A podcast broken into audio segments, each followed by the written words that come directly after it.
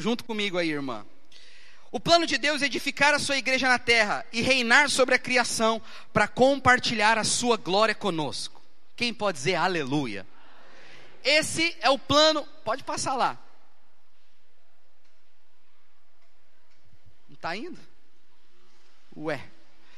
Fala assim comigo: o plano de Deus é edificar a sua igreja e reinar sobre a criação para compartilhar a sua glória conosco. E hoje é culto de ceia. E eu quero que você entenda o porquê da ceia. Eu já te dei a introdução, já te falei o início. E você sabe que a ceia é o grande ato profético da Bíblia. E muitos irmãos não entendem o valor da ceia. Eles não têm revelação do que é o corpo e o sangue do Senhor. Alguns não participam. Tem gente que vem no culto e na hora de ceiar ele não ceia. Porque ele fala assim: Eu não sou digno. Ele diz: é, eu, eu não estou apto para participar da mesa. Outros, eles ceiam, mas para eles é só um pãozinho e só um copinho de suco. Mas não é. Eu quero falar com você algumas coisas sobre o reino e a ceia. Lucas 22, 14 diz assim: Está aqui? Volta lá. Ah, para frente. Aí.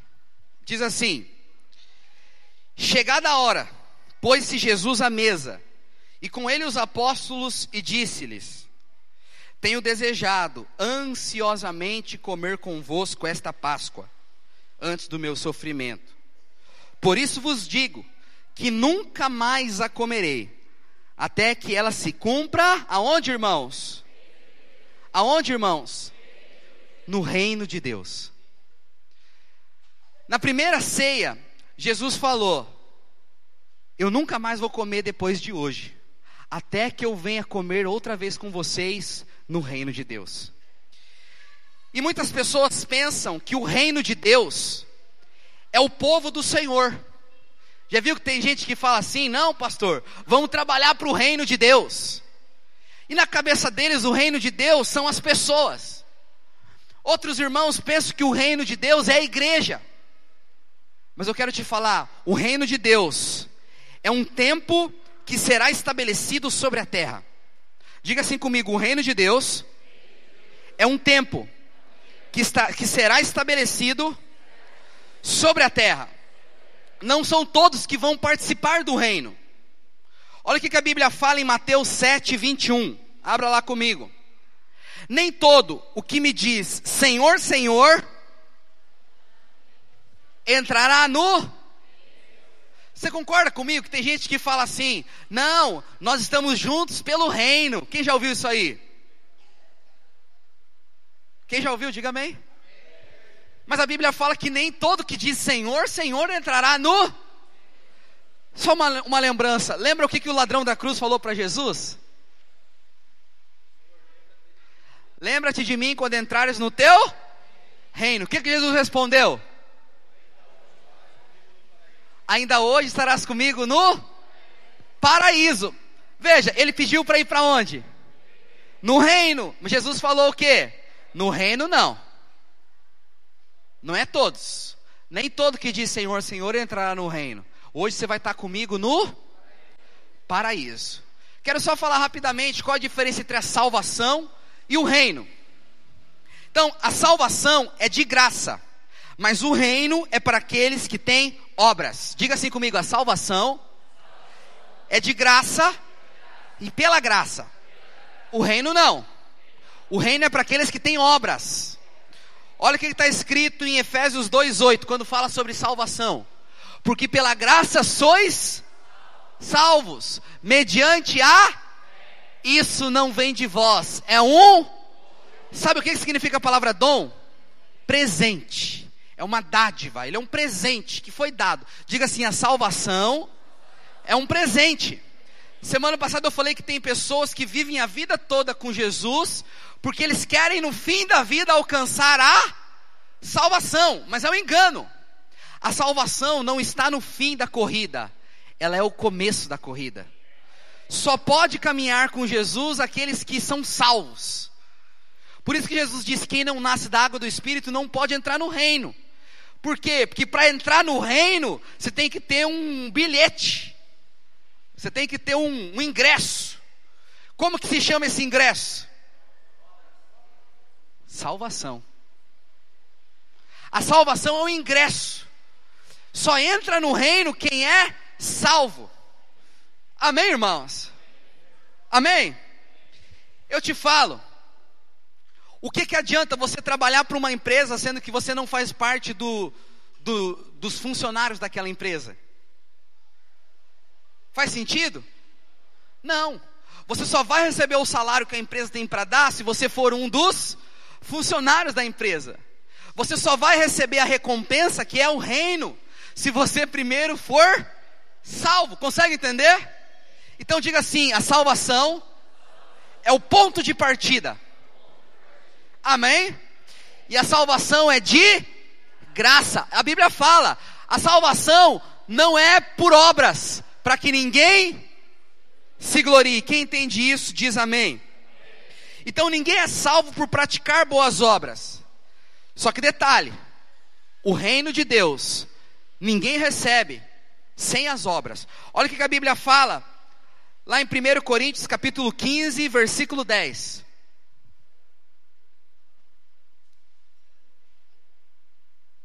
Aqui. Não, volta mais um. Aqui. Não, mas pode ir para frente. Aí. Aí. Olha só, a Bíblia diz o seguinte: chegada a hora. Não, já passei, vai para frente. Tem que acompanhar aí. Mais um. Aí. Volta. Eu não coloquei o texto.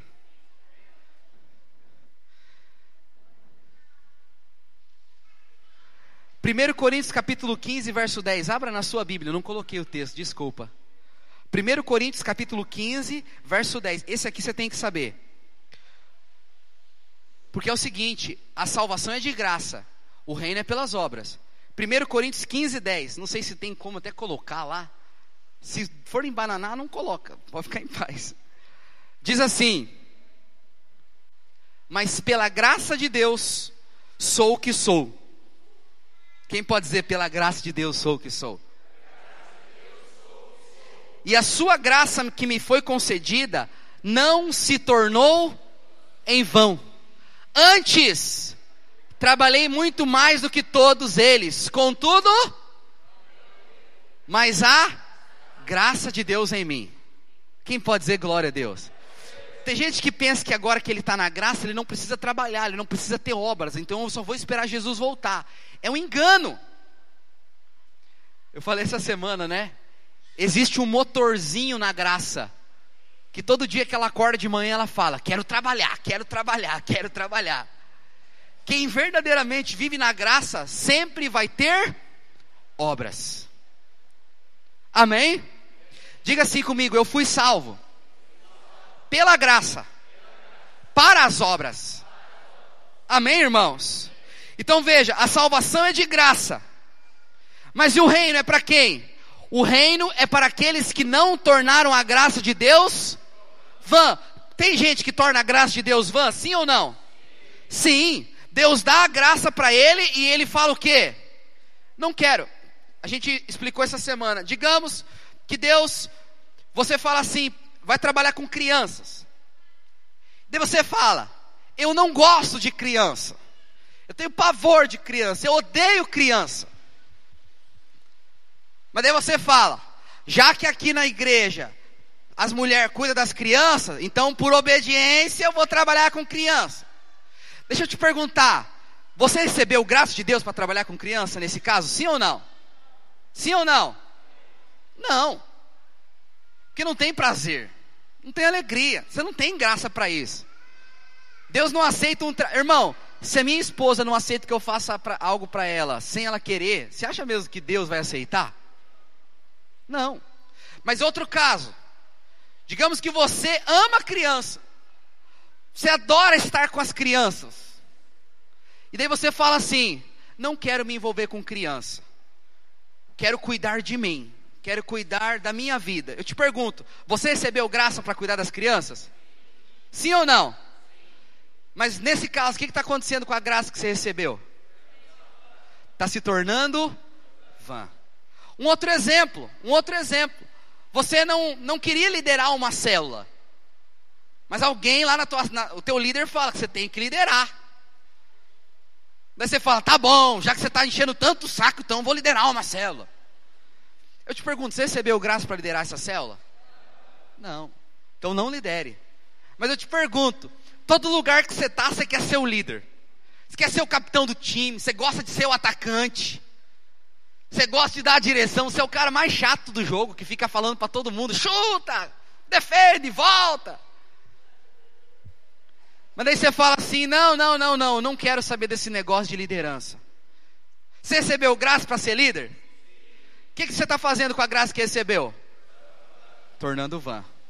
Eu te falo: a, o reino é para aqueles que não tornaram a graça de Deus vã. Se você recebeu graça e tem tornado ela vã, eu te digo: você não vai receber o reino. A salvação é pela graça. O reino é para aqueles que não tornaram a graça de Deus vã. Outra coisa sobre a diferença entre salvação e o reino. Preste atenção, diga assim: a salvação é eterna. O reino dura mil anos. Diga, a salvação é eterna. O reino dura mil anos. A Bíblia fala que quem é, quem é salvo vai viver pela eternidade. A eternidade é o que? É sem fim. O eterno não tem começo e não tem fim. Amém? Eterno, não tem começo e não tem fim. A salvação ela é eterna. Mas antes de começar a salvação, a, a eternidade, vai ter um tempo que a Bíblia chama de milênio. E a Bíblia fala que nesse tempo o Senhor vai reinar sobre a terra. E esse tempo não é para todos. Olha só o que a Bíblia fala: bem-aventurado e santo é aquele que tem parte na primeira ressurreição. Sobre esses, a segunda morte não tem autoridade. Pelo contrário, olha o que a Bíblia está falando de mim e de você. Serão sacerdotes de Deus e, e reinarão com ele os. Veja, a Bíblia fala: nem todo que diz Senhor, Senhor entrará no meu reino. E está dizendo que nós vamos estar com Jesus no reino durante mil. Veja, a salvação é de graça, ela é dura a eternidade. Mas antes de entrar na eternidade, existe um período chamado Reino dos Céus, que esse tempo vai durar mil anos, e eu vou reinar com Cristo e você também. Quem pode dizer amém? Isso é poderoso, isso é poderoso. E eu quero te dizer, eu quero te dizer, Jesus disse: no momento da ceia, que nós estamos participando e vamos participar hoje. Irmão, essa é uma das palavras mais poderosas que você vai ouvir na tua vida. Depois nós vamos compartilhar lá no Spotify, no Anchor, no, nas plataformas. Você precisa ouvir ela umas cinco vezes, pelo menos. Até que cada momento da pregação entre no teu espírito e deixa de ser um conhecimento mental para se tornar uma revelação espiritual. Amém? Por que, que eu quero te dizer isso? Porque existe um plano de Deus, e Ele falou. Eu anseio comer a ceia com vocês, mas eu só vou tomar a ceia de novo no meu reino. E depois, no versículo 19 de Lucas 22, ele diz: depois de falar que só ia tomar a ceia de novo no reino, ele fala: tomando o pão, tendo dado graças, o partiu e lhes deu, dizendo: Isso é o meu corpo, oferecido por vós.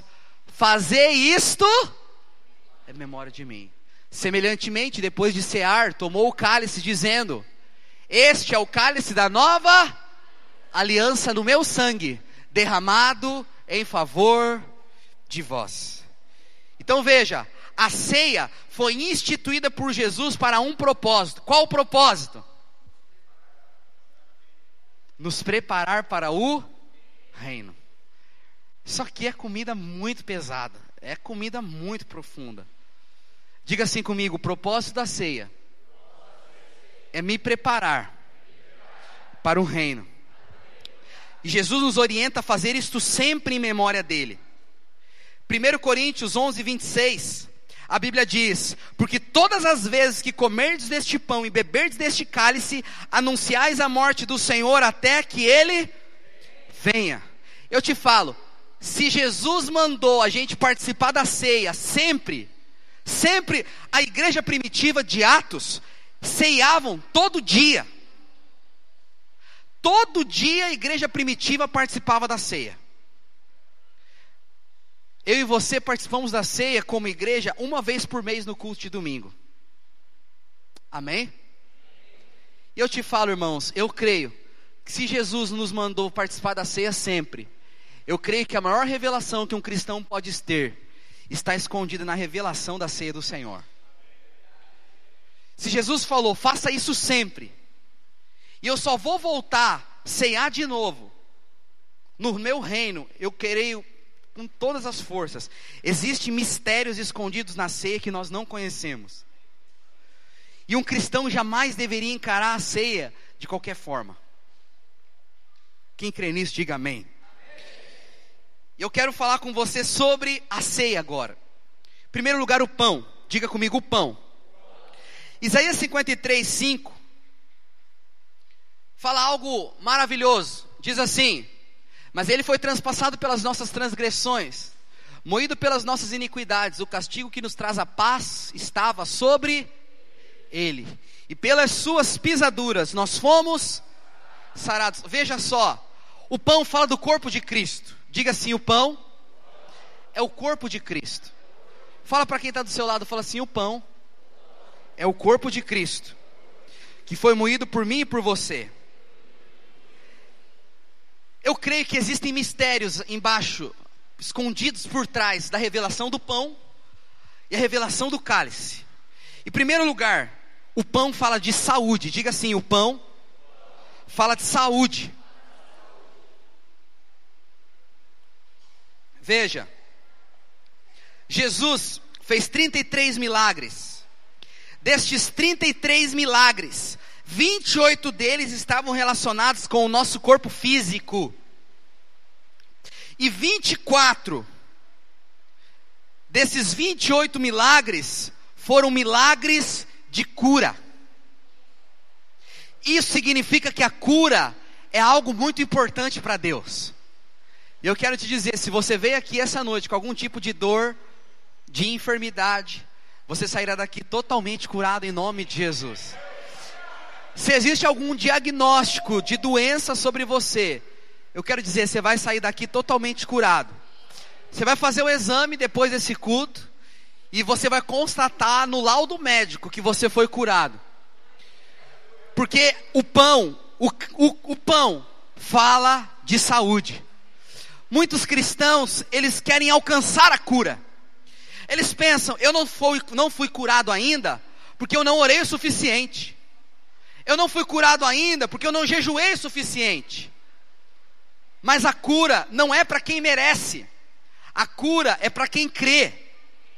Jesus, lá na cruz, a Bíblia diz em Isaías: Ele levou as nossas doenças e enfermidades, e o castigo que nos traz a paz estava sobre ele. Pelas suas feridas eu fui sarado. Eu te digo, todas as vezes que você estiver passando por dias de enfermidade, todas as vezes que você encontrar alguém que precisa de oração por cura, nunca ore dizendo: Senhor, se for da sua vontade, cure. Não faça essa oração. Quando você for orar por um enfermo, chegue diante dele e fala: Em nome de Jesus eu dou uma ordem para a doença. Sai. Cura divina se manifeste agora. Você crê nisso, amém, irmãos? Diga assim: Eu creio no poder do corpo de Cristo, e eu creio que a cura é um direito meu. Fala para quem está do seu lado: a, cura é um direito seu. Toma posse dela hoje. Porque eu te falo, é muito difícil você viver a vida que Deus tem para você se você está constantemente lutando contra algum tipo de dor. Tem irmãos que estão sempre doentes, eles são hipocondríacos. Eles têm mania de doença. Dá dor no pé, ele pensa que vai cair o dedo. Tá com dor de cabeça, fica lá no canto. Já viu que tem gente que é assim, tá sempre lá. Ô irmão, o que aconteceu? Eu tô com uma dor. Não, irmão. Doente, você não vai conseguir cumprir o propósito de Deus. Deus tem cura para você. Você fala, pastor, mas você fala isso porque você não tem algum tipo de doença crônica. Eu falo, você também não tem. Você fala isso porque você não tem nenhuma doença hereditária. Você também não tem. Tem gente que fala, a minha dor nas costas, ela não é tua, irmão. Ela só está aí num lugar que ela não deveria estar. Tá. E na hora que você falar, sai! Ela vai sair em nome de Jesus. Segundo lugar, diga assim: o pão fala de unidade. A Bíblia diz que Jesus partiu o pão e deu aos seus discípulos. Veja, Jesus era o pão, amém? Isso aqui é um pão falso. Se fosse de verdade, eu ia parti-lo. Eu ia dar um pedaço para um, um pedaço para outro e um pedaço para outro. Foi isso que Jesus fez, amém? Então, o corpo de Jesus foi partido. Amém? Amém, irmãos? Então veja, preste atenção. Quando nós estamos separados, Jesus não pode operar com o poder que ele tem para operar. Mas quando andamos em verdadeira unidade, o corpo dele, que antes estava um pedacinho com cada um de nós, ele ganha forma. É por isso que você não pode viver sem a igreja. Você precisa estar aqui todos os domingos, ouvindo a palavra, se alimentando. Porque quando nós nos reunimos, o teu pedacinho de pão se junta com o meu pedacinho de pão, que se junta com o pedacinho do pão do outro, e no final nós viramos o corpo de Cristo. Você concorda comigo que se eu tivesse aqui e um dos meus braços não tivesse, o meu corpo estaria completo? E se o meu corpo não está completo, eu posso cumprir todo o propósito que eu tenho para cumprir? Fala para quem está do seu lado assim: você não pode faltar culto, irmão. Fala, você não pode faltar célula. Fala assim: não, esqueça esse negócio de servir a Deus em casa. Olha aqui para mim, quem está ouvindo, diga amém. Você crê que Deus está com você lá na tua casa? Sim, mas escuta o que eu vou te falar. Jesus não tem poder enquanto você caminha sozinho. Porque você sozinho é só um pedaço de pão. E eu te pergunto, o que o meu dedo pode fazer sozinho? Quem lembra do mãozinho da família Adams? Quem conhece algum mãozinho aí? Eu sou a igreja. Vou servir a Deus na minha casa. Eu vou orar aqui. Deus fala comigo no sofá, na internet. Sim, Deus fala. Deus ministra. Deus te toca. Você se ajoelha no pé da sua cama, o Senhor ministra o seu coração. Eu creio nisso, você crê também? Diga amém. Mas Cristo só tem poder quando nós estamos juntos. Quem concorda que quando a gente se une tem um poder diferente? Fala para mim, a gente estava cantando aqui, irmão. Vem Jesus. Não dá a impressão que a gente vai voar? Sim ou não? Quando você canta, eu sou livre. Eu não sei, quando eu escuto essa música sozinho, ela é velha. Eu já não sinto mais, sabe? Tipo, a música é antiga. Mas quando nós estamos juntos, eu canto essa música, eu sou livre, o meu coração treme aqui dentro, irmão. Diga, o pão fala de unidade. João 17, 20 diz: Não rogo somente por estes. Jesus está falando. Quem são esses aqui que Jesus está falando? Esses é os doze apóstolos. Jesus foi orar por eles. Diga assim comigo: Estes é aqui no começo do texto, são os doze apóstolos.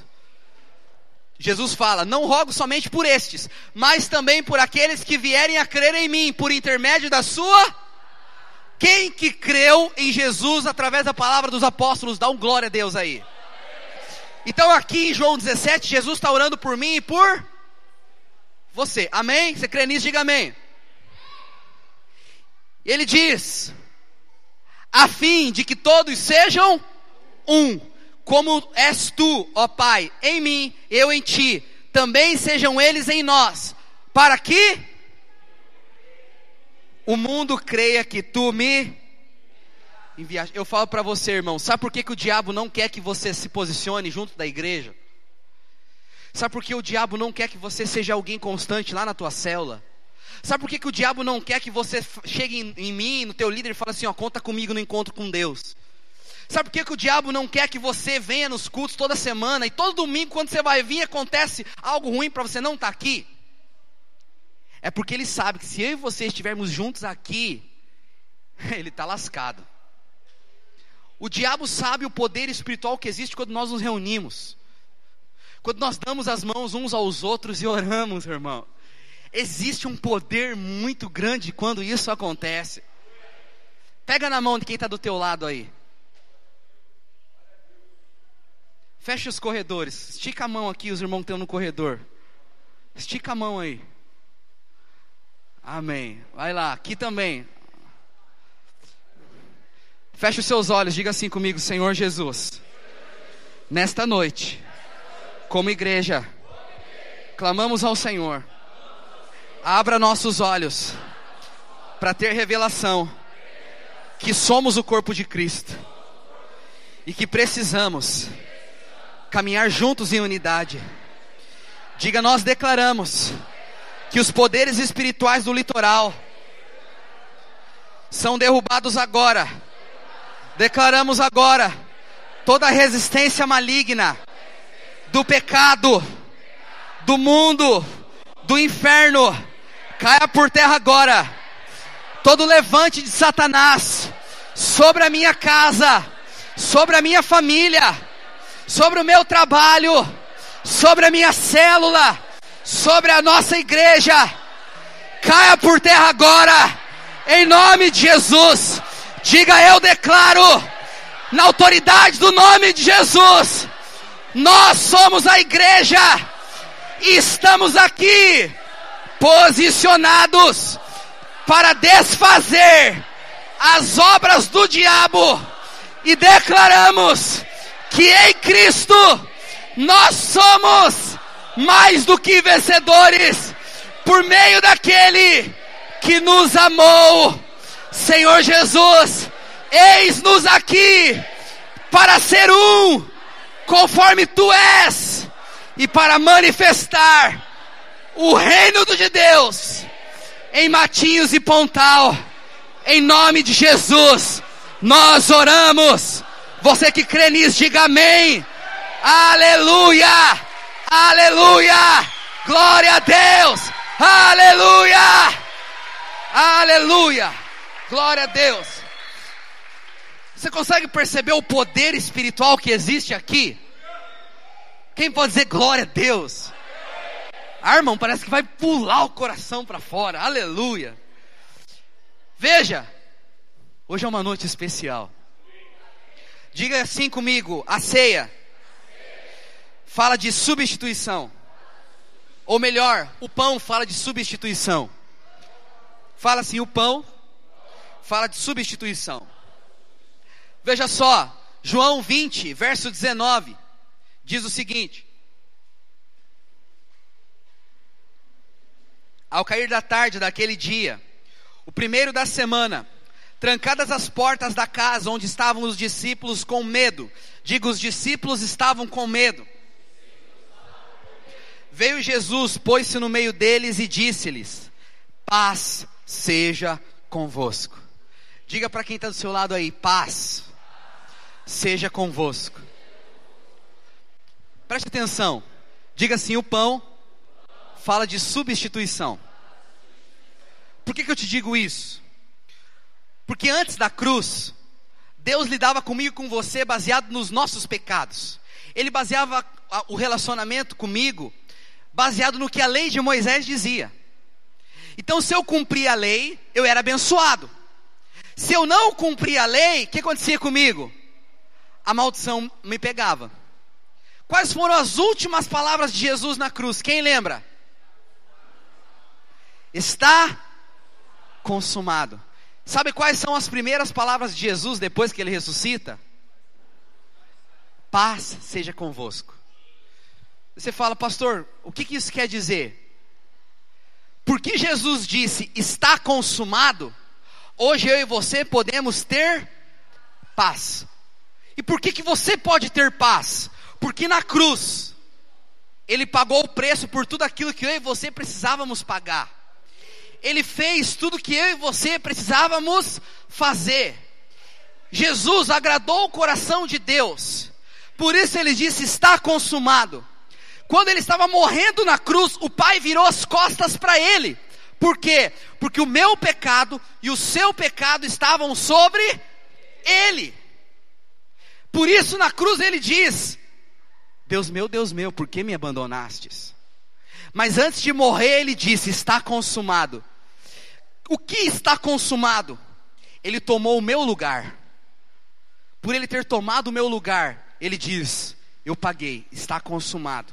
Agora que ele ressuscita, ele chega em mim e diz: Paz seja convosco. Hoje você pode ter paz. Fala para quem está do seu lado: Você pode ter paz. Chacoalha ele, fala assim: Paz seja convosco.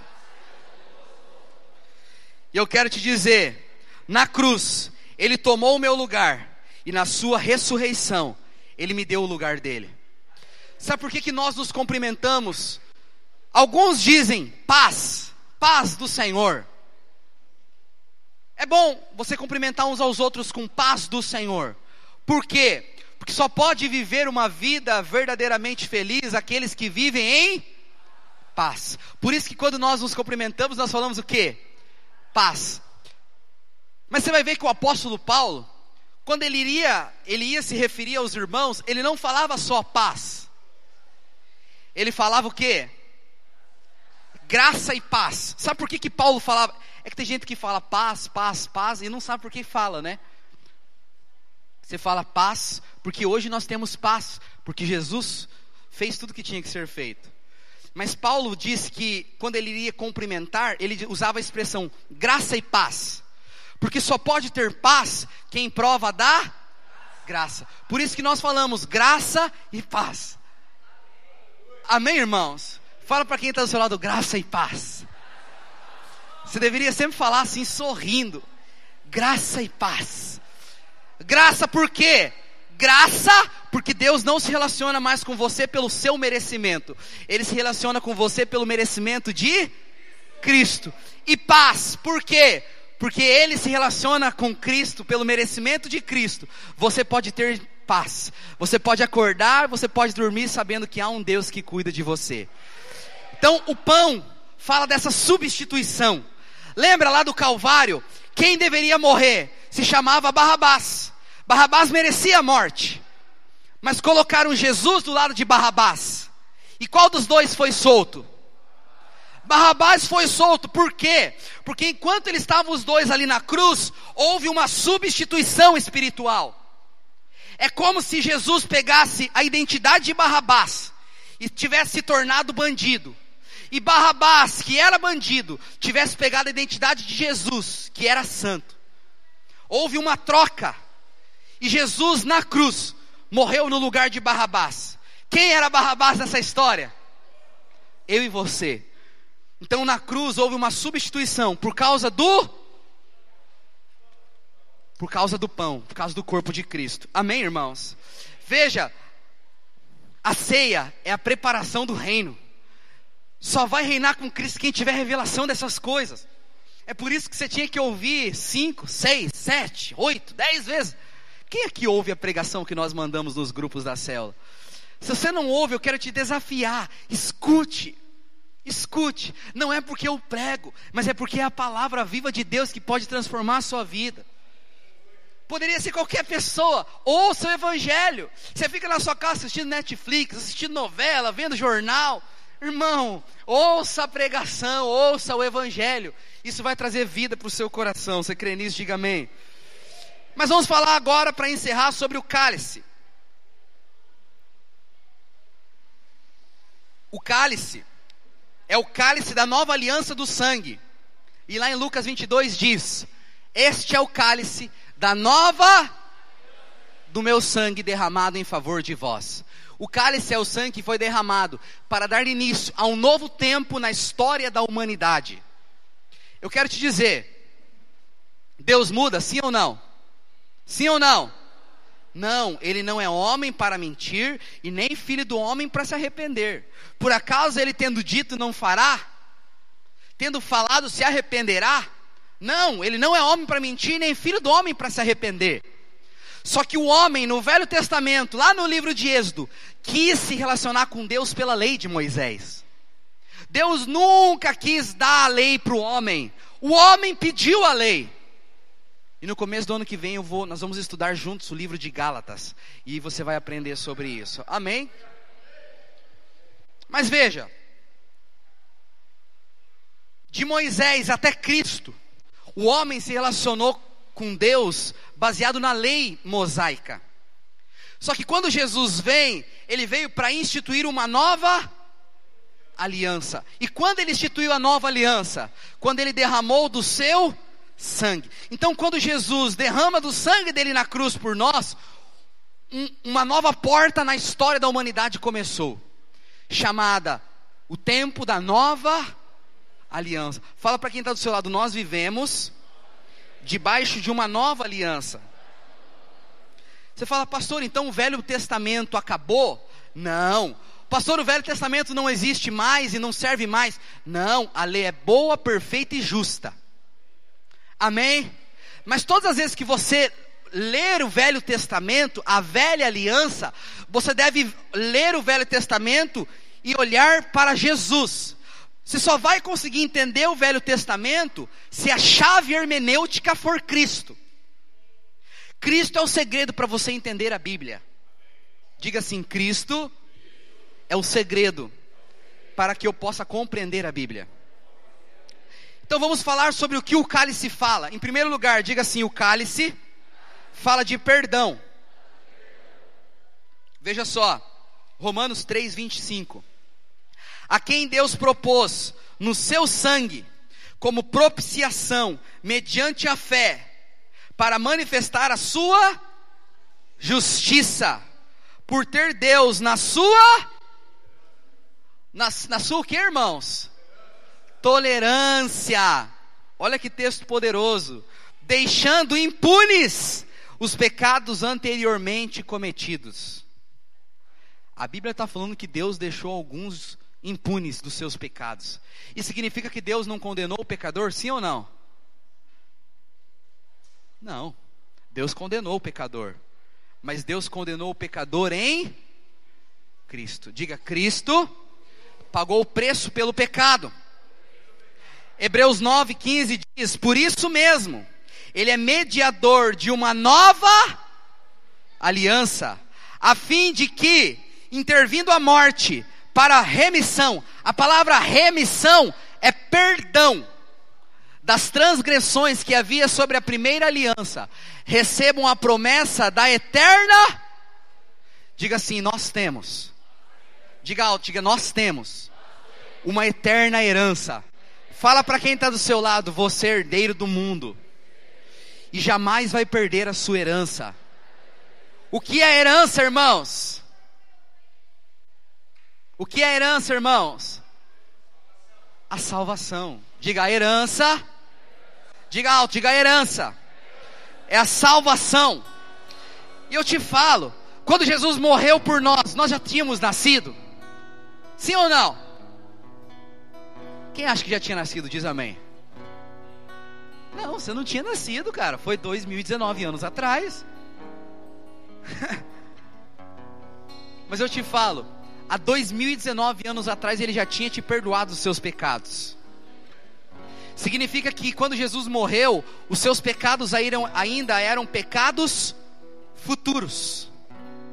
Por isso que eu quero dizer para você: todos os seus pecados já foram perdoados. Passados, presentes, os que você está comentando aqui durante o culto, conversando enquanto eu prego. e até os pecados que você vai cometer quando você sair do culto, já está perdoado. Pastor, como assim? Então quer dizer que agora eu já estou perdoado, eu vou sair pecando? Não. Quem entendeu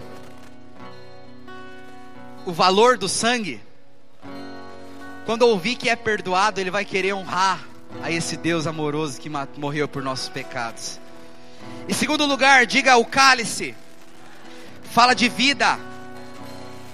Levítico 17, 11 diz: Porque a vida da carne está no sangue, eu vou tenho dado sobre o altar, para fazer expiação pela vossa alma, porquanto é o sangue que fará expiação em virtude da vida. Irmão, sabe por que, que hoje você pode ter uma vida abundante? Diga por quê? Porque a vida está no sangue. Quando você toma desse cálice, você está tomando vida.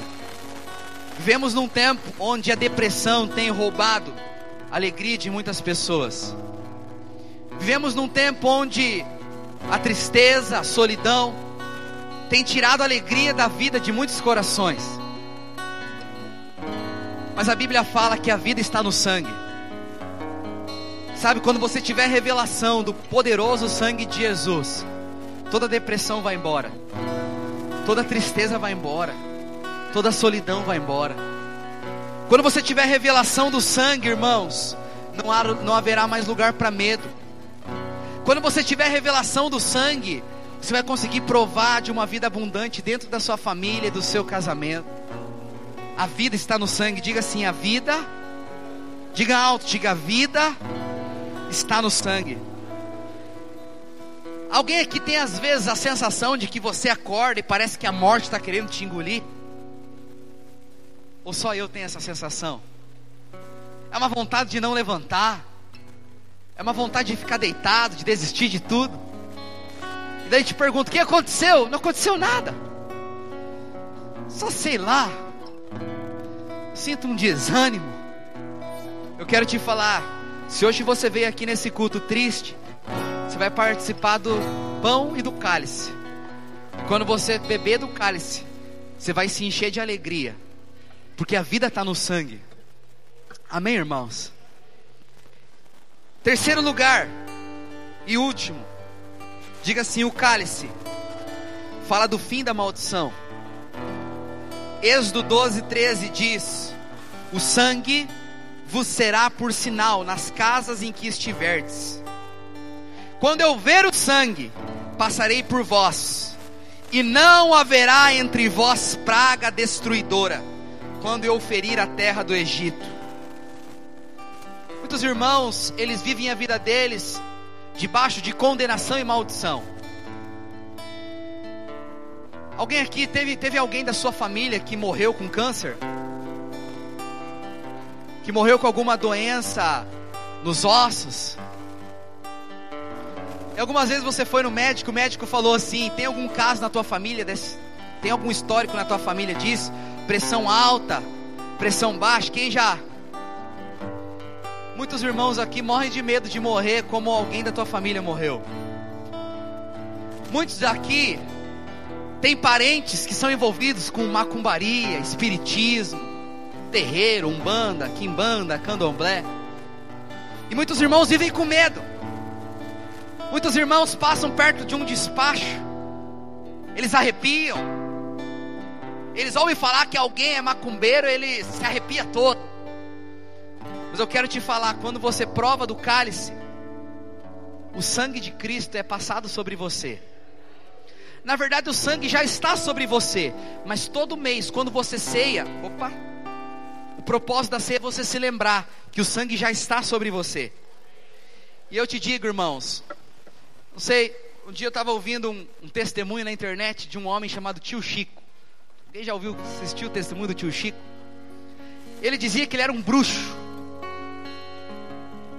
E ele era famoso. Ele até fala que fez macumba, fez trabalho para muitos artistas. E a conversão dele foi muito curiosa. Que ele disse que famoso mandou fazer um trabalho para uma pessoa. Só que aquela pessoa era crente. E daí diz que o demônio foi lá no endereço. Quando o demônio chegou lá, diz que tinha um anjo na porta dizendo: aqui você não pode entrar. E o demônio falou: não, não, não, mas o trabalho foi feito. A vela preta estava lá, a galinha tava, foi morta derramaram o sangue do bode. E o anjo falou: é, Pois é, se derramar o sangue do bode, saiba que aqui tem o sangue do cordeiro. E daí, o demônio teve que voltar. E daí, quando o demônio voltou, ele falou pro bruxo: Ó, não dá para cumprir a, o trabalho. Como assim? Não dá para cumprir o trabalho? Aquele lá é guardado pelo sangue. Daí o tio Chico falou: Como assim? Se não dá para cumprir o trabalho porque aquele sangue é mais poderoso que o sangue do bode que eu matei? É. Então eu estou servindo ao Deus errado. E ali ele se converteu, teve uma experiência com Jesus. Mas o que, que eu quero te dizer? Por causa do sangue, não há mais maldição para você. Você não precisa ter medo. Muitos irmãos aqui, talvez o seu avô, os seus pais divorciaram. Talvez você venha fruto de uma família perdida nos vícios, da droga, bebida. Talvez a sua família cheia de exemplos de depressão, históricos de suicídio. E você morre de medo de o teu fim ser o mesmo que você viu na sua família. Mas eu quero te dizer, por causa do sangue, você é livre de toda maldição. Esses dias o Espírito falou comigo e eu quero te lembrar. Sabe o que acontece quando você envia uma carta para um endereço e a pessoa não está no endereço? A carta volta para quem mandou. Assim é no mundo espiritual. Quando o diabo vem tramar contra você com maldição, quando alguém faz um trabalho contra você, quando a doença que atingiu sua família tenta vir pegar você, quando a doença bate na tua porta, ela vê o sangue lá. E ela vai embora. E quando você crê nisso, quando você crê no poder do sangue, coisas espirituais acontecem. Talvez você fala, pastor, eu fiz tanto mal. Eu já fiz tantas coisas erradas, então eu acho que existe sobre mim uma maldição. Eu não consigo ser feliz. Não consigo casar, pastor, porque eu errei lá atrás, então hoje eu estou colhendo. Não, não, não, não, não, não não há mais maldição sobre você. Hoje você pode se levantar e provar de uma vida abundante no Senhor. Você pode ficar de pé?